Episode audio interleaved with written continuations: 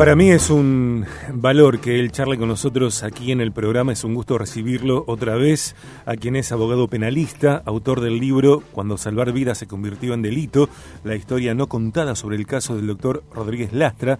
Él es el abogado defensor del doctor Rodríguez Lastra eh, y es un gusto recibir, como les decía, en Viaje de Gracia al doctor Damián Torres. Damián, bienvenido al programa, un placer. Bueno, muchas gracias por, por el recibimiento siempre en el, en el programa y el placer es mío de poder estar en contacto con ustedes. Bien. Eh, elegimos para, para, charlar hoy, Damián, eh, un tema que entendemos fundamental, en lo cual sos especialista, que es la objeción de conciencia. Eh, ¿Qué es la objeción de conciencia?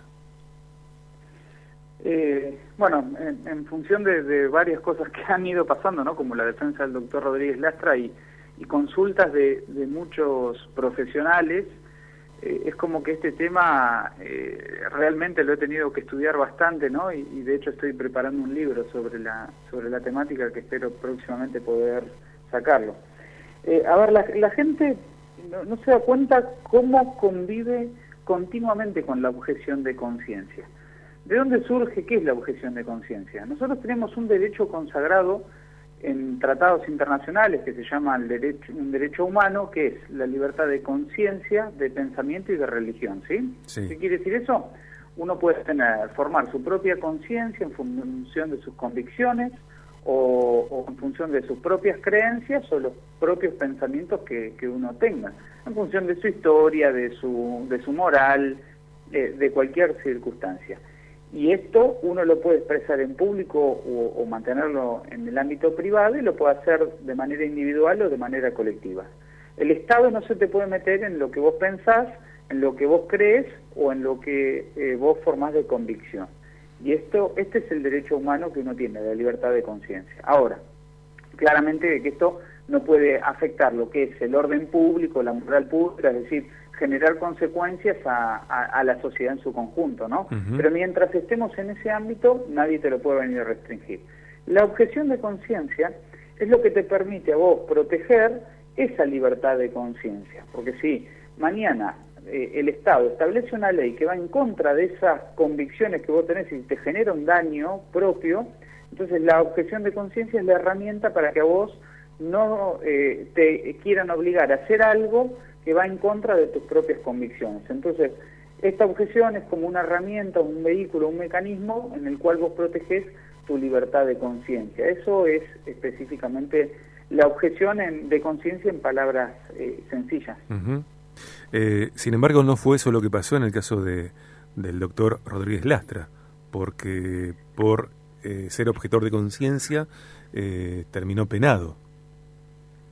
Sí, a ver, en, en, aquel momento él específicamente no estaba declarado como objetor de, de conciencia sin perjuicio de mantener sus convicciones. Sí. ¿Y por qué pasó esto? ¿Por qué? Porque eh, pasa mucho en lo cotidiano que como no está, en Argentina no existe una ley general que hable de la objeción de conciencia, sino que en temáticas específicas se va estableciendo normas, leyes, con un artículo que establece la objeción de conciencia. Por ejemplo, la ley de aborto. Artículo 10 de la ley del aborto habla de la objeción de conciencia, ¿sí? ¿sí? Uh -huh. eh, otras leyes, como por ejemplo la ley de reproducción sexual, eh, habla también de la objeción de conciencia. Entonces, lo que se cree es que si no está regulado en una ley, o, o, en, o por ejemplo en lo que era la ley de servicio militar, también hay algunos artículos específicos sobre objeción de conciencia. Como no está en una ley general regulado, hay una idea de que, de que si no está establecido, entonces no, no, no está contemplada la objeción de conciencia. Pero esto no es así, porque en definitiva la objeción de conciencia lo que hace es proteger esa libertad de conciencia, entonces no necesita estar en, regulado en una ley para que pueda ser utilizada. Y, y mira, nosotros convivimos todo el día con la objeción de conciencia. Yo, yo, te pongo un, un, ejemplo, yo como abogado. Sí. Eh, mañana viene a mi estudio, yo soy abogado penalista, ¿no? Y hay un caso que viene, que, que estamos hablando de un caso de, de, una niña violada, por ejemplo, para ponerlo bien, bien gráfico, eh, y viene el imputado a verme para que yo lo defienda. Y en ese caso, va en contra de mis convicciones y mis creencias defender esta causa, eh, entonces yo no lo le digo de que no, que me disculpe, pero que yo no, no voy a defenderlo. Toda persona tiene derecho a que se lo defienda, pero en este caso el, caso va en contra de mis convicciones. ¿sí? En ese caso yo estoy planteando la objeción de conciencia, por eso no, no tomo la causa. Vamos a otro caso distinto. Un trabajador de un hipermercado, supongamos, que, es vegano, y que lo mandan al sector de carnicería a trabajar. Entonces que dice, no, miren, esto estoy en el lugar donde yo eh, defiendo la vida de los animales, de hecho no, no, no consumo carne y es un estilo de vida a mí, eh, mía, porque en definitiva estoy a favor de la defensa de los derechos de los animales y entiendo ese lugar va en contra de mis convicciones y me genera un perjuicio. Bueno, mm. eso, eh, plantea la objeción de conciencia y lo tienen que llevar a otro lugar del hipermercado a trabajar. Es decir, fíjate lo amplio que es el concepto de la objeción de conciencia, que nosotros creemos que si no está regulado no, no existe o, si, o que solamente está limitado el tema de la objeción de conciencia a los profesionales de la salud.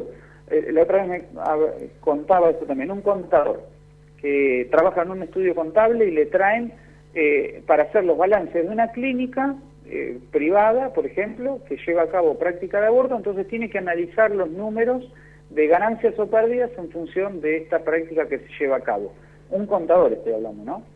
Y en ese sentido dice, no, mira, que está en contra, por ejemplo, del aborto. Dice, esto genera un problema con mi conciencia, me, genera realmente un perjuicio. Yo solicito que pongan a otro que no le genere y lo que está planteando es la objeción de conciencia. ¿Qué te quiero decir?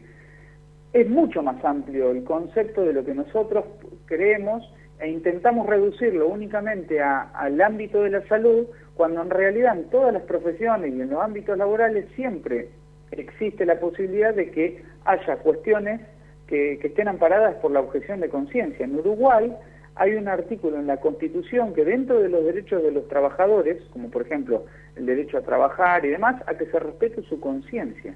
O sea, el concepto que quiero dejarte es, eh, esto es mucho más amplio. Y, qué pasó en el caso de Rodríguez Lastra? Claro, como no estaba regulado, entonces no tenía derecho a la objeción mm. de conciencia. Pero ¿cómo no? Eh, y, mañana cualquiera de nosotros, de los que estamos escuchando en un, en un programa y demás, podemos, o en sus ámbitos laborales, pueden plantear una objeción de conciencia cuando se les pretende que hagan algo que va en contra de sus propias convicciones o creencias. Damián, ¿y qué hace, una, qué hace una persona cuando esa libertad de conciencia no es respetada después de declarar que no está de acuerdo con una conducta, con una práctica, etcétera? Bueno, justamente lo que puede hacer es plantear formalmente la objeción de conciencia ante esa situación. Eh, hacerlo eh, por escrito, establecérselo al, al, directivo, al jefe de personal, al, al, al jefe, a quien sea, digamos, que, que, tenga autoridad sobre esta persona, plantear la objeción de conciencia y obviamente no puede tener ningún tipo de sanción por esto. Claro que la objeción de conciencia tiene que ser fundada, es decir, tienen que darse los fundamentos y tiene que ser sincera también. Eh, si yo en el, ejemplo de, que daba del, hipermercado, en realidad yo no soy ni vegano, ni vegetariano, ni tengo ninguna posición con los animales, solamente lo hago para evitar ir a trabajar ese lugar porque, porque tiene cierta carga, bueno, eso no, no me va a funcionar. Tiene que haber una historia detrás de esa persona y debe fundarse y fundarse en cuestiones que son reales y visibles, digamos, ¿no? Pero puede plantearse la objeción de conciencia y de ninguna manera se le puede generar ningún tipo de perjuicio o problema en el ámbito del trabajo, porque si no, obviamente que incluso pueden haber consecuencias, como por ejemplo una sanción discriminatoria o demás cuestiones que no son que no son válidas. Entonces, ante estas situaciones se puede plantear la objeción de conciencia. Damián, sigamos con este tema y con otros temas eh, dentro de, unos días. Te agradezco mucho esta charla, esta conversación y bueno, y nos quedamos reflexionando en este tema. Bueno, muchas gracias. Espero que así sea. un abrazo y a tu disposición cuando, cuando necesites. Un abrazo. El doctor Damián Torres, abogado penalista, autor del libro Cuando salvar vidas se convirtió en delito, la historia no contada sobre el caso del doctor Rodríguez Lastra, de quien Damián Torres es abogado defensor, hoy en Viaje de Gracia, de Gracia charlando sobre la objeción de conciencia.